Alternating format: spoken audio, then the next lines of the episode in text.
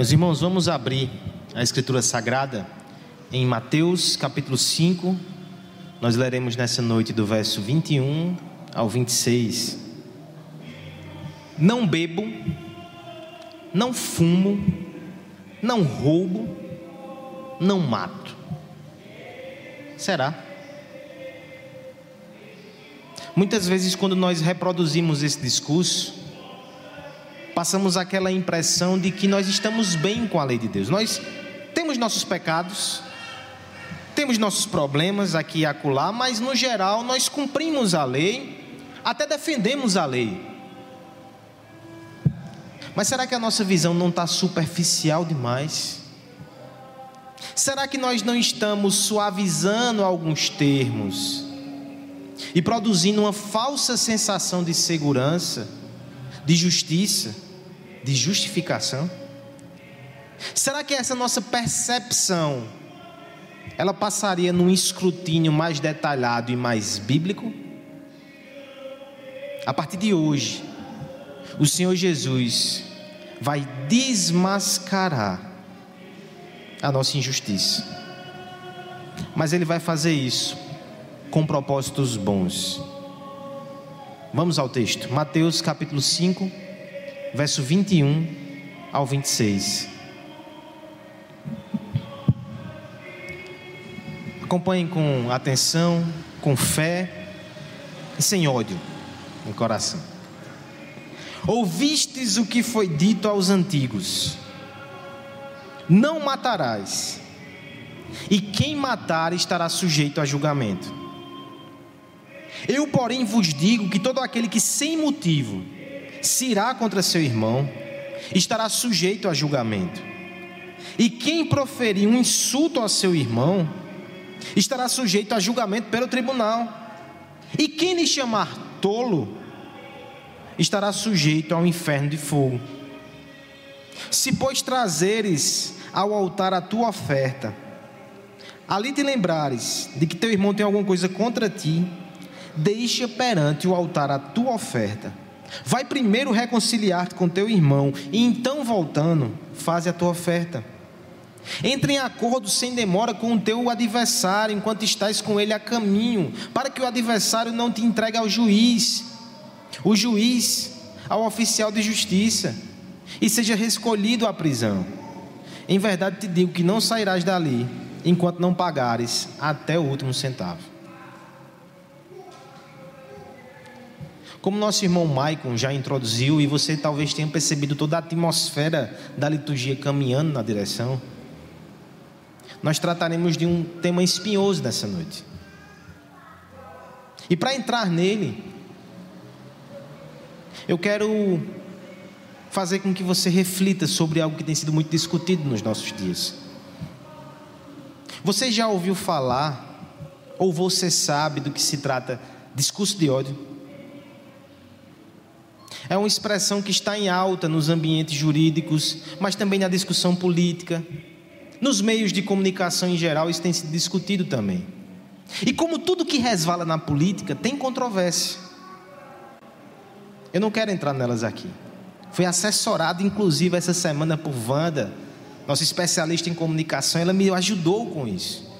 E eu tentei chegar num conceito mínimo aqui.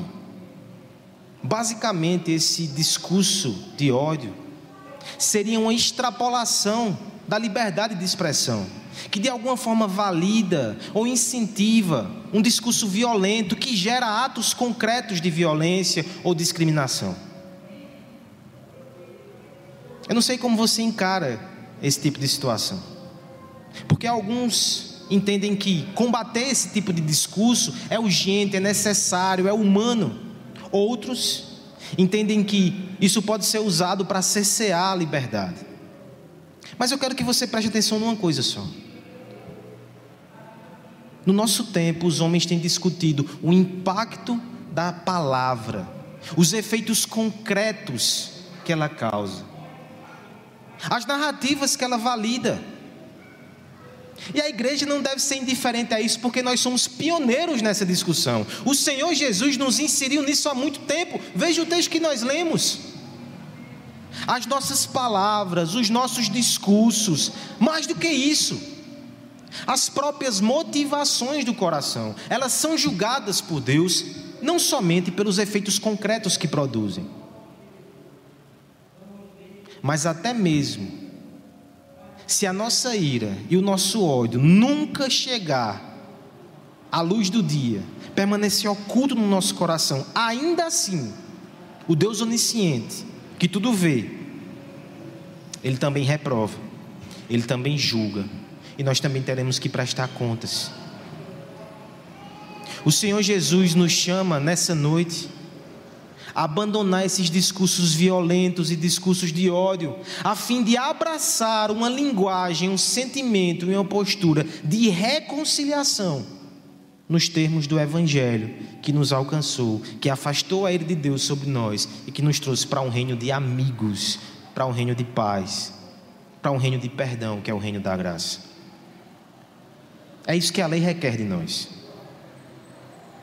Há 15, 15 não, quase 20 dias atrás, onde nós paramos a nossa série aqui no Sermão do Monte, nós vimos que Jesus estava falando justamente sobre a lei e a utilidade da lei na vida dos cristãos.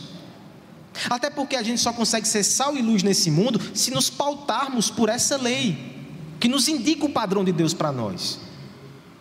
No entanto, o Senhor Jesus, no verso 20, terminou nos causando um certo incômodo, porque ele subiu demais o nível. Ele disse assim àqueles homens e a nós também. A nossa justiça ela tem que ser exceder em muito a dos fariseus. E ali nós vimos que os fariseus eles criavam espantalhos, que parecia lei, que parecia muito, mas não era. Esses espantalhos ainda existem hoje. E talvez você esteja com um deles em casa, no coração, e trouxe aqui, sentou na sua cadeira do lado. O Senhor Jesus quer destruí-lo. Ele vai trazer a correta interpretação da lei, a fim de que você entenda o que Deus exige de nós, que você entenda como nós estamos longe desse padrão, e para que você aprecie a graça de Deus e peça nesta graça e neste Cristo força para agradar o Senhor nessa área também. Falaremos nessa noite especificamente sobre ira, ódio, raiva, homicídio. E nós veremos que o cristão precisa lidar com essas questões com duas verdades muito claras em mente. Maiara, prepara a caneta. Primeira verdade: o ódio é mortal. Versos 21 e 22. E a segunda verdade da noite é que a reconciliação é urgente. Versos 23 a 26. O ódio é mortal, a reconciliação é urgente. Falaremos nessa noite sobre discurso de ódio. Primeira verdade então do texto: o ódio é mortal. Eu quero pedir que todos me ajudem nesse momento e façam a leitura em uníssono dos versos 21 e 22. Ouvistes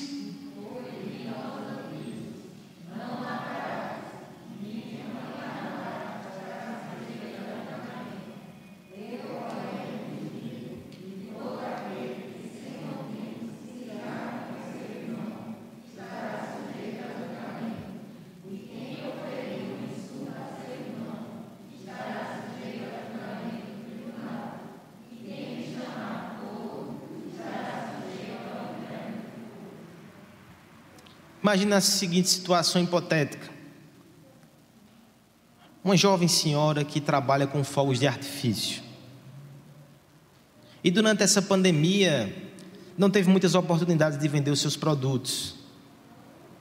E para não ficar dependendo somente do auxílio emergencial, ela resolve vender também álcool 70, álcool gel e derivados. Mas no seu depósito, ela precisa conciliar esses produtos novos com a sua antiga atividade. Então ela dá um jeito de armazenar juntos ali os fogos de artifício e o álcool 70. Você não precisa ser da vigilância sanitária ou dos bombeiros para dizer, minha senhora, essa medida não está muito sábia, não. Que imprudência. Você vai estar higienizada Mas se houver uma faísca aqui, você vai carbonizar o Covid e carbonizar todos ao redor também.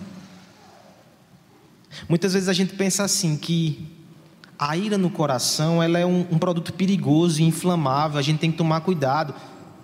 Mas se a gente deixar pé, quietinho ali, vai dar certo, a gente vai conseguir guardar.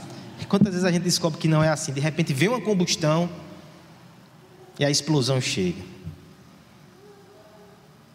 Mas sabia que o texto vai nos mostrar nessa noite que, mesmo que não exploda, e sempre explode, já é ruim ter esse material tão perigoso no coração, já desagrada a Deus. O Senhor Jesus aqui começa usando uma fórmula que nós precisamos entender, porque ele vai usar seis vezes nos próximos sermões. Então vou explicar hoje e vai servir para os próximos. Ele começa dizendo assim: Ouviste o que foi dito aos antigos, eu, porém, vos digo. Uma primeira leitura pode causar a impressão que Deus está corrigindo a lei. Até porque ele começa, não matarás. Isso é a lei de Deus que foi dada lá em Êxodo 20. Mas não é assim, irmãos. Ele não está corrigindo a lei, porque a lei é boa, perfeita, santa e justa. Ele não veio revogar a lei, lembra? Ele não veio. Ele está corrigindo interpretações que criam espantalhos que distorcem a própria lei. Veja o caso concreto aqui, o que acontece. Talvez você não encontre nenhum erro na formulação, mas veja o que acontece aqui. Ouviste o que foi dito aos antigos, verso 21. Não matarás. E, olha aí, esse i é onde começa o problema. Porque o não matarás está certo. O i é uma adição feita a nível de interpretação, pregação e ensino dos fariseus. E quem matar estará sujeito a julgamento. Nós temos aqui a soma de Êxodo capítulo 20, o mandamento do não matarás, verso 7. E nós temos aqui a junção com Números capítulo 35, verso 30 e 31, onde diz que aquele que matar, ele vai ser julgado pelo tribunal, vai ser condenado pelo tribunal. Os fariseus juntaram essas coisas e ensinavam essas coisas juntas, como interpretação do mandamento. Aí você me pergunta, e está errado? Eu diria que se você for muito bondoso, está incompleto. E o efeito disso foi terrível, porque veja a consequência. Se eu digo que o não matarás, ele implica que o homicida ele vai a julgamento, duas coisas eu fiz. Primeiro, eu reduzi todo esse mandamento ao homicídio, homicídio literal, de modo que se você não matar alguém com uma faca, um objeto cortante ou qualquer outro meio aí, não, não imagine muito não, senão você peca. Se você não fizer isso, você não é um transgressor do mandamento. E tem mais: será sujeito a julgamento é uma aplicação civil de um princípio moral de Deus. A, a, pior questão não é ser levado a julgamento pelos homens, não. É uma consequência. O homicida vai passar por isso. Pelo menos em tese. Aqui no Brasil, nem sempre. Mas o pior é comparecer dentro do tribunal de Deus. Eles reduziram a esfera civil, eles reduziram ao homicídio. A implicação é o seguinte: se eu nunca sujei as minhas mãos de sangue, eu não sou um homicida, eu não quebro esse mandamento, estou bem com Deus. Esse aqui eu, eu faço o checklist, estou tranquilo, Deus. Estou tranquilo. Só que Jesus ele vai nos mostrar que essa interpretação ela está equivocadíssima. É por isso que nós temos aqui o verso 22. Jesus vai nos mostrar no verso 22: Eu, porém, vos digo que todo aquele que sem motivo se irá contra o seu irmão está sujeito a julgamento. O que é que Cristo está fazendo aqui? Aquele que tem ódio no coração contra o seu irmão, aquele que se ira sem motivo, este já violou o mandamento. E talvez você diga, até mesmo, quebrou, não matarás. Mas não vamos chamar de homicida, não. Que termo pesado. Então vá conversar com João. O apóstolo João aqui, ele diz que aquele que odeia o seu irmão é homicida. Interessante que às vezes a gente pensa que o ódio é só um sentimento, né? Mas perceba que Jesus ele leva isso um pouco mais a sério. Eu sei que ele fala sobre uma ira com motivos. Até porque o próprio Deus se ira. Você sabe disso, né? Romanos 1,18. A ira de Deus se revela do céu contra toda a perversidade dos homens. Há uma ira santa, Deus se ira. No momento que você se ira contra o pecado, se ira contra a maldade, você não está errado, não. Mas o problema é que facilmente essa ira, esse, esse elemento tão forte no nosso coração, ele se torna injusto. Às vezes começamos irando-se por motivos nobres, mas daqui a pouco a gente está odiando a pessoa. A gente não está odiando mais o pecado, a gente está odiando quem pecou e querendo trazer vingança, justiça com as próprias mãos, alimentando de forma desproporcional. Quem nunca fez isso, irmãos? A gente começa se chateando, aí a gente vai remoendo, remoendo, remoendo, vai aumentando aquela ira, vai fazendo uma raiz de amargura. Você está totalmente desproporcional agora naquele seu sentimento. É por isso que lá em Efésios o apóstolo Paulo vai dizer: Ireis, mas não pequeis. Ou seja, você pode se irar sem pecar. Aí logo em seguida ele vai dizer: Mas não deixe que o sol se ponha sobre a sua. Ou seja, você não consegue manusear isso por muito tempo sem pecar. Sabia disso? Você não consegue manusear a ira por muito tempo sem pecar, por isso não brinque com ela. É material altamente combustível. Combustível, não sei se diz assim. Material perigoso, contamina, inflamável, obrigado. A ira pecaminosa, aos olhos de Deus, já é um homicídio. Você percebe que quando a gente se ira, a gente mata pessoas no coração. Você não eliminou ela da face da terra, não. Mas no seu coração você diz: Não quero ver mais essa pessoa nunca mais.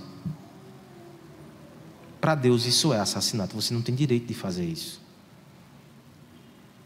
O texto aumenta, certo? Um pouco essa questão. Ele, ele vai do coração para atos concretos. Ele fala: Quem se irá contra seu irmão sem motivo? Ele está sujeito a julgamento, assim como homicida, né? Depois ele vai dizer: Quem ofender ao seu irmão está sujeito a julgamento. Ele vai dizer: Depois que está no coração e vira palavras, piora, porque ele vai fazendo uma progressão. Não basta você matá-lo no coração, agora você usa palavras para feri-lo. E a gente usa palavras para tentar destruir a pessoa mesmo. Talvez você pense, não, pastor, vá com calma, não é assim também não. Meu irmão, na hora da raiva, na hora da ira, até os mais calmos, eles tentam destruir o outro ainda que não consigam, ainda que não possam, o sentimento é esse. Deus conhece o sentimento, ele condena. Por fim, a gradação final é chamar de tolo. É, Jesus. Não sei se o senhor sabe, mas tem outros xingamentos por aí que são mais pesados do que esse. Viu? Se tolo é tão sério assim, tem os que eu ouvi por aí, são bem piores. Há uma discussão aqui sobre o que esse termo significa certo? Mas era um xingamento que era usado pelos judeus. E basicamente o significado é dizer que essa pessoa está totalmente destituída de valor. Ela é um, um nada, ela é um zero.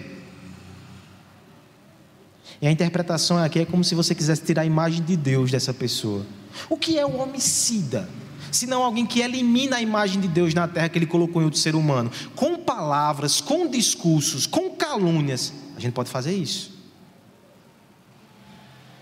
Você não se contenta em matar no coração, você não se contenta em lançar palavras odiosas, você ainda quer convencer os outros que aquela pessoa não merece estar ali. Eliminem ela também, cancelem ela também. E aos olhos de Deus, não é somente que a ira é a raiz do homicídio, e é. É que a ira em si, as palavras maldosas, a maledicência, o discurso de ódio já é assassinato. Aos olhos de Deus, já é assassinato. Isso é forte. Eu me lembro que há um tempo atrás, a Netflix lançou uma série bem polêmica e bem forte. que falava sobre uma jovem que se suicida. O título é em inglês, por favor, não me façam dizer. Basicamente, o título em português é 13 razões por que ela fez aquilo. Ela deixa umas fitas cassetes e, e, a série mostra as pessoas ouvindo, ela dando as justificativas de por que ela chegou àquele ponto de tirar a sua própria vida. Quebrou o mandamento não matarás, mas ao mesmo tempo, ela mostra como pessoas participaram disso, foram cúmplices e partícipes. O mais polêmico na época foi porque muitos disseram que a cena forte do suicídio dela induziria outras pessoas a isso. Mas tem algo tão forte ali também que nem sempre foi discutido pelas pessoas. Cada fita enumerava a participação que alguém tinha. E sim, teve coisas muito pesadas, como abusos que aquela jovem sofreu.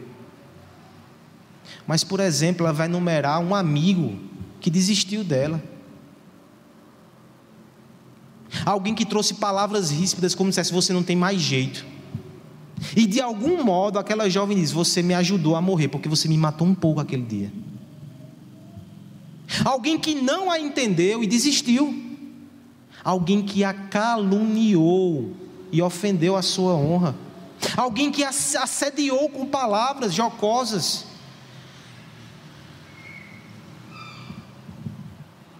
Não é mimimi, não é justificação para o suicídio mas a palavra de Deus concorda com isso. Você pode matar pessoas no seu coração. Você pode matar pessoas com palavras. Você pode matar pessoas com discursos que você espalha, que você difama. Nesse sentido, fica quase que inevitável a gente dizer que somos todos homicidas. Aqueles pecados mais chocantes e alarmantes, né? Mas o Senhor Jesus vai fundo. Mas Ele faz isso, irmãos,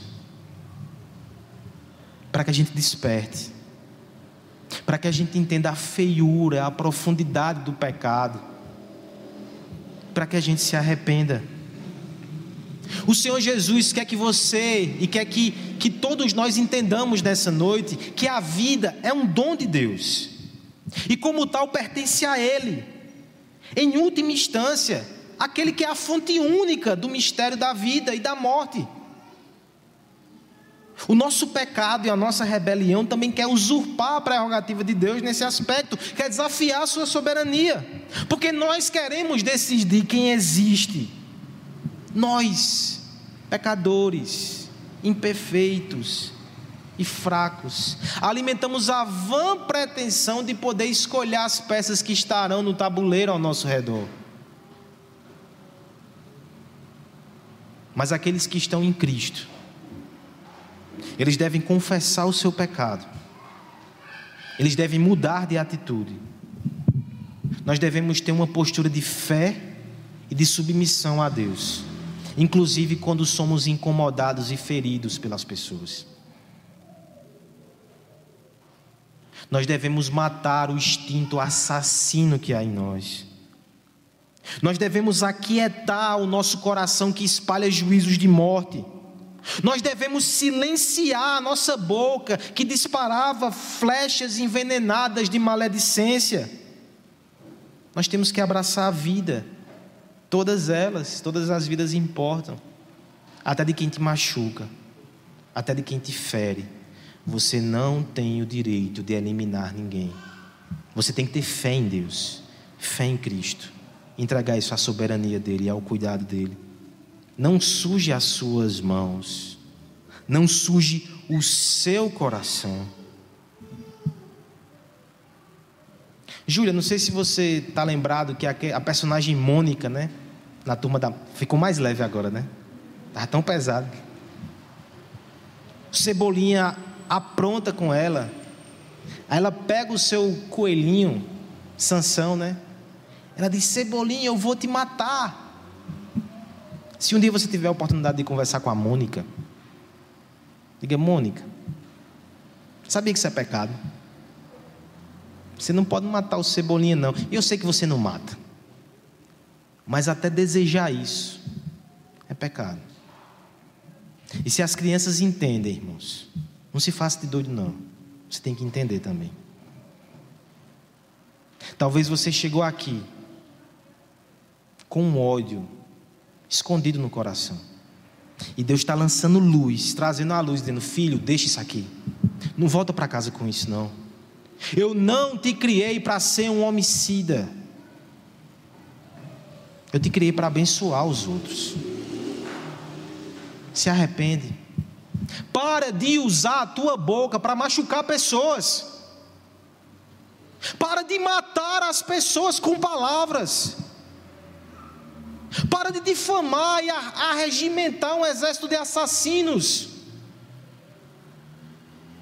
A malícia é uma forma de assassinato. Na tua boca tem que ter palavras bondosas. Mesmo contra quem não é bondoso com você.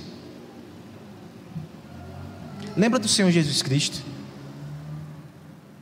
quando ele foi traído injustamente, quando ele foi sentenciado injustamente, quando ele foi humilhado e desprezado, a Bíblia diz que ele foi como ovelha muda. Ele foi como ovelha muda, ele não ficou praguejando, ele não ficou amaldiçoando, ele não ficou difamando, e é porque ele estava sendo injustiçado. E quando ele abre a boca lá na cruz do Calvário, é para dizer: Pai, perdoa-lhes. Se você ama tanto esse Cristo, peça um coração igual dele. Se você tem que matar alguém, que seja você mesmo, para a glória de Deus e para a alegria, para a sua alegria também. Não há alegria no homicídio, há alegria na mortificação da carne.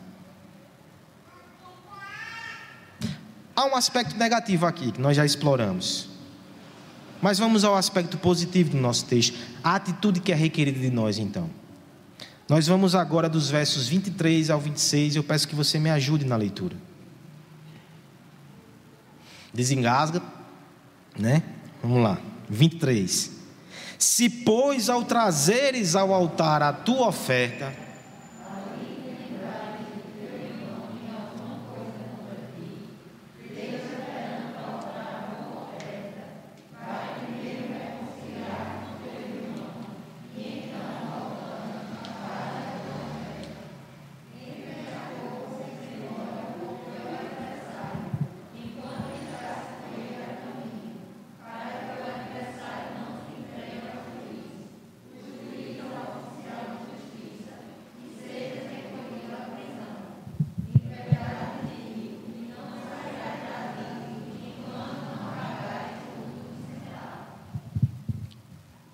cristão, ele deve ser alguém sempre disposto a perdoar.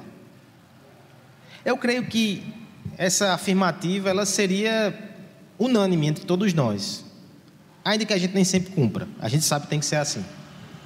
Mas será que nos basta essa postura passiva de ficar esperando que o outro tome atitude? Ou Deus requer de nós algo mais ativo? Vamos falar sobre o significado positivo da lei do não matarás? A lei de Deus é boa, meus irmãos. Os fariseus que entendiam que ela era ruim, eles se refugiavam no mínimo possível. E o mínimo possível é o preceito negativo. Eles diminuíam a lei, faziam só o negativo e está bom demais. Mas isso é não compreender como a lei de Deus é boa. Os nossos catecismos nos ensinam que quando a lei proíbe algo, ela também nos incentiva na direção oposta, na atitude positiva que está por trás do preceito. E quem ensinou isso aos nossos pais na fé foi Jesus. Aqui ele está nos mostrando que, do ponto de vista da interpretação correta, não matar não é só uma atitude passiva. Eu tenho que ser proativo.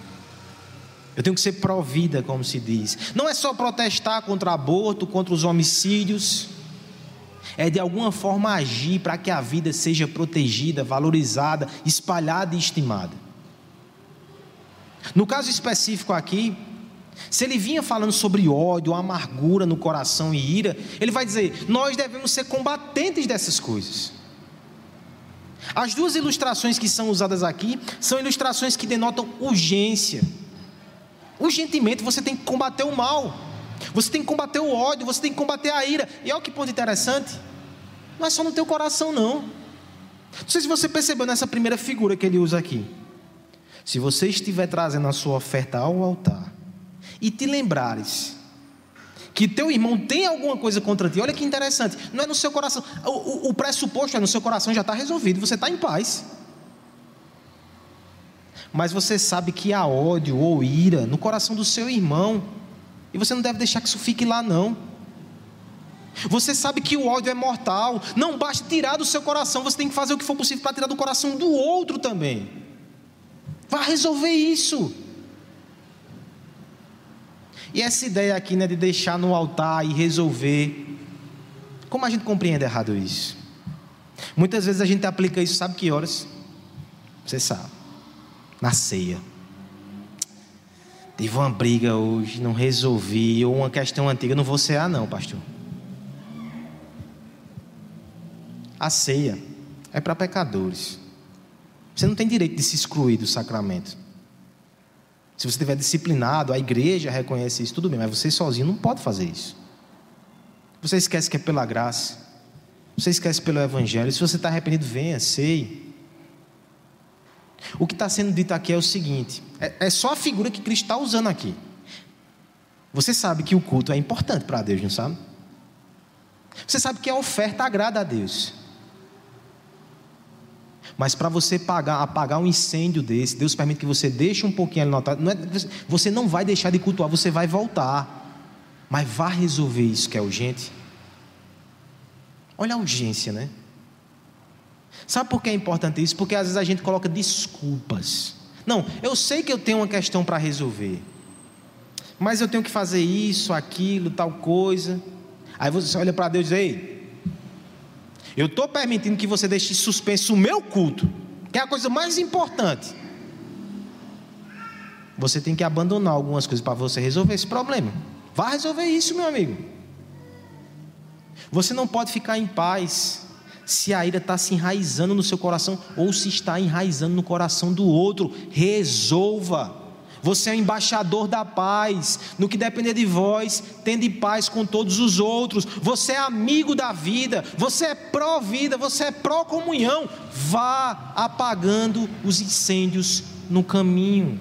Importe-se com o outro.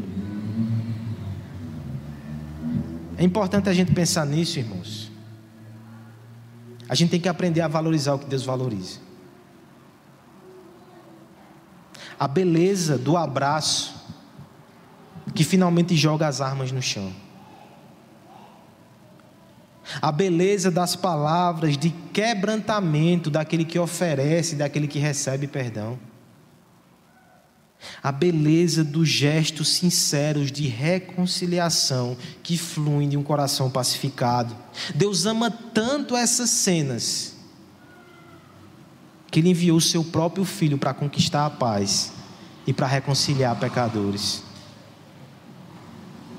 Se você quer agradar a Deus, Ele está dizendo o que você tem que fazer. Ele está te chamando para esse ministério lindo, precioso, essa missão de reatar laços, de dissipar incêndios, de restabelecer a calmaria em corações tempestuosos, a começar do seu mas também do seu irmão. Enquanto não houver paz, que você fique com uma santa inquietação, que você peça graça, e que você entre em ação, com urgência, com temor, com esperança no Senhor. E aquele que nos reconciliou na cruz do Calvário certamente vai te ajudar. Ele ama reconciliação. E nós devemos amar também. Aqui não adianta aquela historinha. Se ele vir falar comigo, tudo bem. Porque não foi assim que aconteceu com Jesus Cristo e você, não. Não foi você que foi atrás de Cristo, foi ele que veio atrás de você. Lembre-se do que Cristo fez e tome uma atitude. Seja um reconciliador. Arranque a amargura do coração Há laços que precisam ser retomados. Deus te trouxe aqui para tratar isso no seu coração, para que você possa sair daqui e tratar isso na vida do seu irmão. Eu não quero que você levante e saia correndo, não, dá tempo de terminar o culto, falta bem pouquinho. Mas se possível, hoje ainda. Estenda a mão. Passar o gel estende a mão. Faz uma ligação. Não sei se você sabe o que é isso aí. No WhatsApp, pode mandar um WhatsApp. Mas é bom a ligação. Vê se, vê se consegue encontrar alguém. Se não tem como ainda, ajoelha hoje de noite e diz: Deus, amanhã me dá sabedoria para agir. Eu não quero mais alimentar o mal no meu coração. Eu quero trazer a paz. Eu quero reconciliar. Me ajuda, Deus. Eu tenho certeza que essa oração Ele vai responder. A gente vive em tempos assim que muitas vezes os, os próprios cristãos são tão iracundos, né? Mas o Senhor Jesus disse que essa não é a postura que deve partir de nós. O Cordeiro de Deus que tira o pecado do mundo, ele nos ensina a ser perdoador, a ser manso, a ser reconciliador, a nos sacrificar em prol da paz, em prol do outro. Há urgência, irmãos. É por isso que eu separei a última ilustração já como conclusão. Há uma segunda cena aqui que reforça a urgência e nos traz uma linguagem de tribunal. E é com isso que eu quero terminar. A segunda cena aqui é de um homem que está sendo arrastado a tribunal. E Cristo diz: Faça as pazes com o seu inimigo antes que você seja entregue ao juiz. É interessante que a figura aqui é muito inusitada. Os advogados e juristas aqui Naquele contexto ali, era possível que eu fosse até o juiz, apresentasse uma queixa, uma demanda, ele me desse razão e dissesse: agora vai pegar o camarada. Você era o oficial de justiça. E você trazia o camarada. A cena é exatamente isso: o seu inimigo está ali levando para o tribunal. Quando chegar lá, o juiz vai bater o martelo, você vai pensar, e o contraditório, a ampla defesa, enfim, era outro sistema. Ele vai bater o martelo e você vai ser.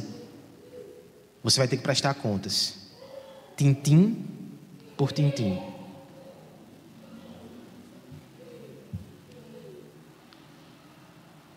A interpretação aqui ela precisa ser entendida com muito cuidado. Jesus não está ensinando que se a gente não perdoar, Deus não vai nos perdoar, porque isso seria salvação pelas obras. O que Jesus está nos ensinando é que aquele que está num caminho de justiça própria, um caminho de ira, um caminho de vingança, ele vai terminar no tribunal. E ali ele vai se deparar com a ira justa e santa de Deus e vai ter que pagar tintim por tintim. Mas existe outro caminho.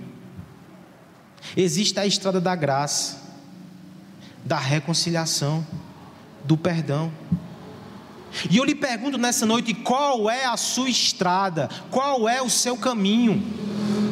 Porque se você está em Cristo, você está no caminho da reconciliação, está no caminho do, do perdão, então urgentemente se afaste daí, isso não pertence a você.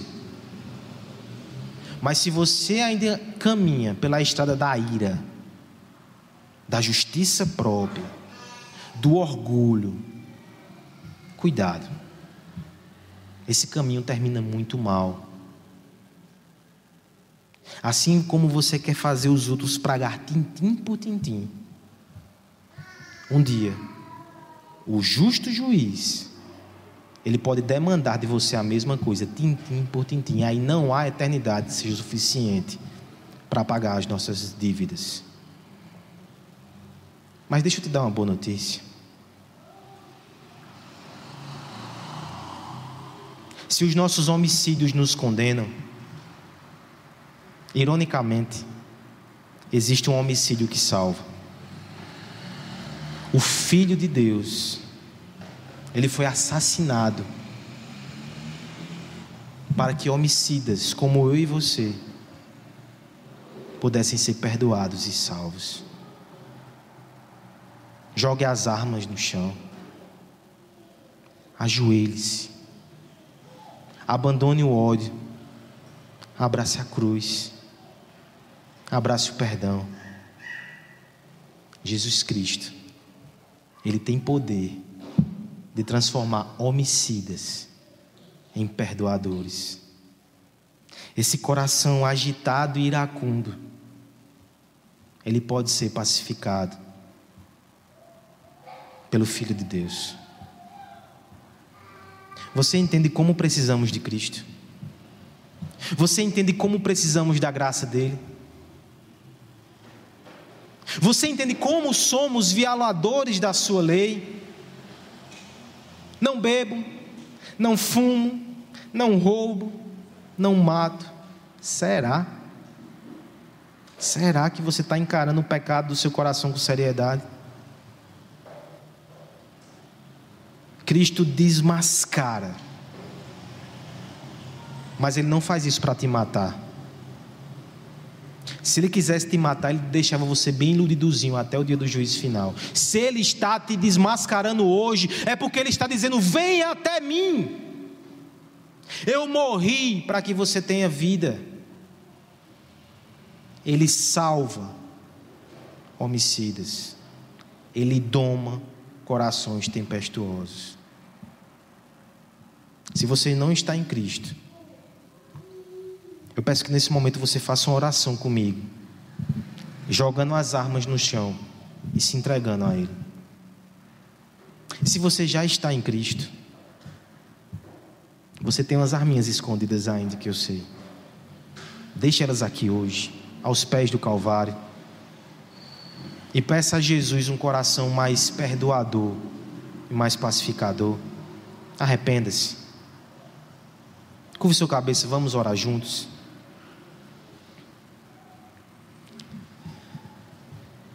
Pai amado, Pai bendito,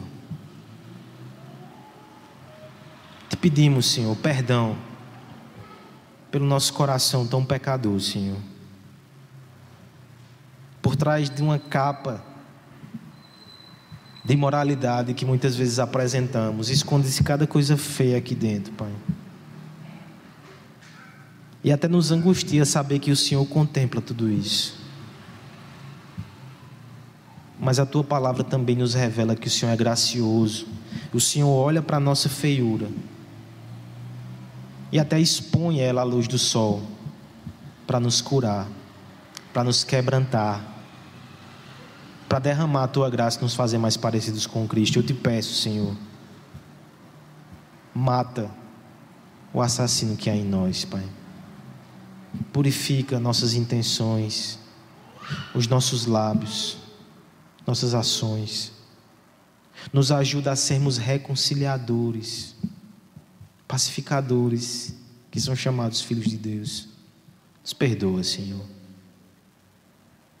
Eu te peço por aqueles que ainda caminham na estrada da justiça própria, que ainda são implacáveis com os outros, que eles possam entender que o julgamento severo os espera mas que o juiz hoje estende um salvo-conduto, uma bandeira da paz, através do sangue derramado pelo Filho de Deus. Que estes se rendam e encontrem a reconciliação que há em Jesus Cristo hoje, urgentemente, agora, Senhor. Pedimos isso no nome de Jesus. Amém.